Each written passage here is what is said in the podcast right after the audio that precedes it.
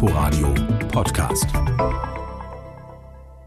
Ich bin Bettina, ich bin 45 Jahre alt, habe seit 15 Jahren ungefähr einen Kinderwunsch. Ja, das war so Anfang 30. Ähm, da war ich ein paar Jahre verheiratet. Dann haben wir überlegt, dass es doch ganz schön wäre, jetzt eine Familie zu gründen. Und haben das dann erstmal auf natürlichem Wege jahrelang versucht, zwei Jahre lang, bevor wir dann bei der Ärztin weitergeleitet wurden in ein Kinderwunschzentrum. Der Beginn eines langen, steinigen Wegs, gepflastert von Hormonbehandlungen und teuren künstlichen Befruchtungen, zermürbende Versuche mit körperlichen Strapazen, hoffen, bangen, enttäuscht werden. Es gibt keine konkrete Ursache, die festgestellt wurde. Die Hormone waren in Ordnung, äh, Eizellreserve war am Anfang auch noch gut. Ich glaube, ich bin einfach etwas früher alt geworden in den Eierstöcken als andere vielleicht. Mit 40 hält Bettina zum ersten Mal einen positiven Schwangerschaftstest in der Hand. Doch das Baby stirbt in ihrem Bauch.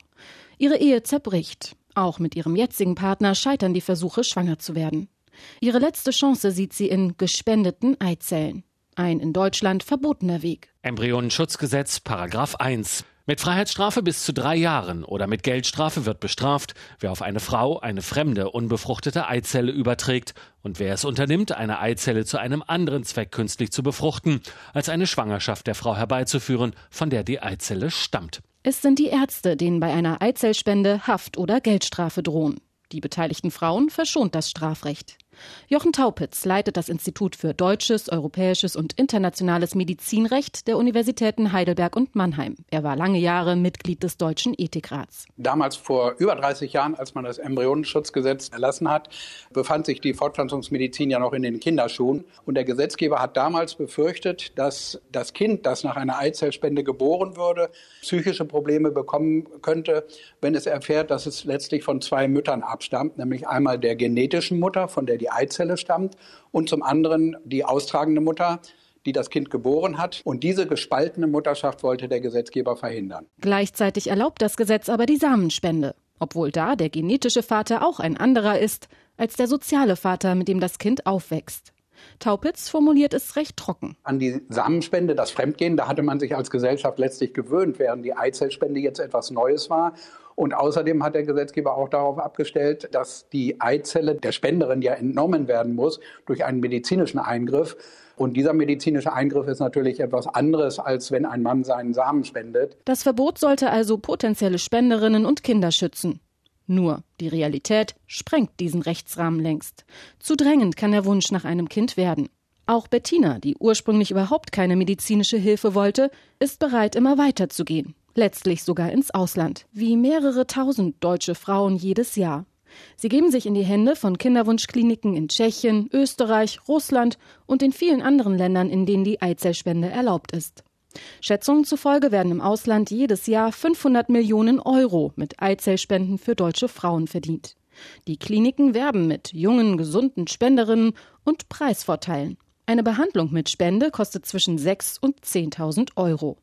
Spanien ist bei deutschen Paaren sehr beliebt. Die Eizellspende hier in Spanien ist anonym, ist altruistisch und freiwillig. Sagt Flavia Rodriguez. Die Ärztin arbeitet bei der Klinik Eugene in Barcelona, einem der Branchenplatzhirsche.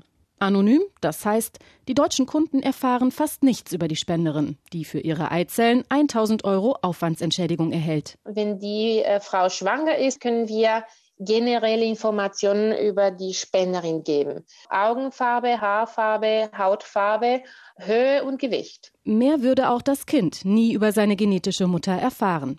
Ein Riesenproblem, wenn es sich später mit seiner Identität auseinandersetzt, findet der Verein Spenderkinder. Hier haben sich Menschen zusammengeschlossen, die durch Samen- oder Eizellspende entstanden sind. Sie setzen sich für die Rechte der Kinder innerhalb der Fortpflanzungsmedizin ein. In einer Stellungnahme heißt es, es verletzt grundsätzlich den Aspekt der Gleichwertigkeit des Kindes als Mensch, wenn ihm wesentliche Informationen über sich selbst absichtlich von anderen vorenthalten werden. Insbesondere wenn diese Menschen dem Kind nahestehen, wird das Vertrauen des Kindes in eine gegenseitig ehrliche Beziehung ausgenutzt. Bettina ist in dieser Frage klar. Sie würde ihrem Kind sagen wollen, dass es seine Existenz einer Eizellspende verdankt. Ich glaube, dass es ganz wichtig ist, dass das Kind Bescheid weiß und nicht irgendwann mal vielleicht überrascht wird von so einer Erkenntnis.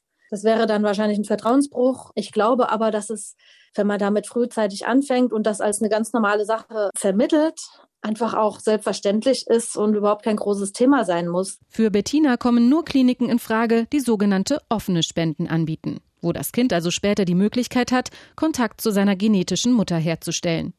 Durch den undurchsichtigen Angebotsdschungel im Internet muss sich Bettina alleine schlagen. Ihre vertrauten Ärzte in Deutschland dürfen ihr dabei nicht helfen. Ein Dilemma, auch für Dr. Hanadi Awade. In ihrer Berliner Kinderwunschpraxis am Potsdamer Platz sitzen häufig sehr verzweifelte Paare. Dass das Embryonenschutzgesetz ihr verbietet, mit ihren Patienten über eine Eizellspende zu reden, findet sie völlig unzeitgemäß. In einer säkularen Gesellschaft gibt es überhaupt gar keinen Grund, dass man das Thema nicht ansprechen darf. Letzten Endes sind wir alle mündige Menschen und wir sind alle in der Lage, zu entscheiden, welche Maßnahmen für uns richtig sind. Hanadi Awade ist bei der Eizellspende selbst hin und her gerissen. Je nachdem, ob sie als Ärztin, als Mutter oder als Frau über sie nachdenkt. Die Erfahrung weltweit zeigt, dass die meisten Frauen, die die Eizellspende machen, machen es aus wirtschaftlichen Gründen. Und dieses Kommerzialisieren beherbergt Risiken für die Frauen, die körperlich, psychisch immens sind. Eizellspenderinnen müssen zehn Tage lang hormonell so stimuliert werden, dass möglichst viele Eizellen heranreifen. Das kann zu Schmerzen, Atemnot bis hin zu schweren Gerinnungsstörungen führen. Die Eizellen werden dann unter Narkose entnommen. Ein körperlicher Eingriff, betont Hanadi Awade. Sie selbst findet es zudem ganz persönlich als Mutter problematisch, wenn durch Samen- oder Eizellspende die Herkunft der Kinder nicht eindeutig ist. Aber ich bin eine Gynäkologin und auch für die Frauen, die schwanger werden wollen, da.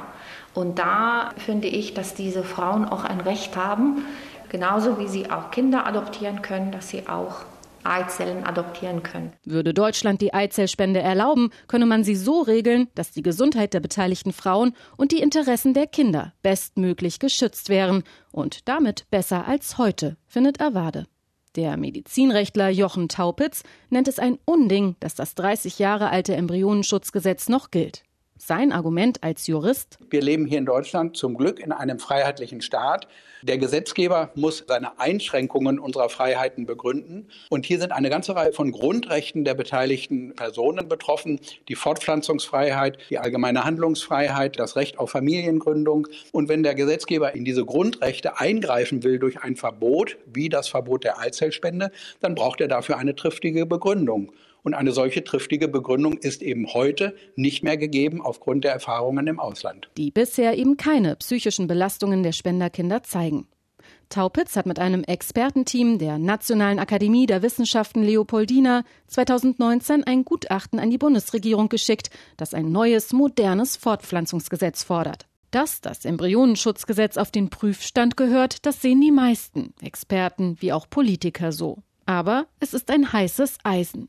Dann nämlich müssen auch Themen wie Klonen oder Leihmutterschaft neu diskutiert und entschieden werden. Bettina hat ihre Entscheidung getroffen und sich in diesem Sommer in Finnland die Eizelle einer fremden Frau einsetzen lassen, die mit dem Sperma von Bettinas Partner befruchtet wurde. Danach ist man natürlich erstmal aufgeregt, was darf ich, was darf ich nicht und dann läuft man wie auf rohen Eiern. Dann das Ergebnis. Endlich schwanger nach zehn Jahren medizinischer Versuche, mehreren 10.000 Euro Kosten mit mittlerweile 45 Jahren. Das war dann sehr, sehr wunderbar. Im Frühjahr soll ihr kleines Mädchen auf die Welt kommen. Als eins von in Deutschland schätzungsweise 400 Kindern nach Eizellspende jedes Jahr. 400 Menschen, die es nach deutscher Rechtslage nicht geben dürfte. Inforadio Podcast.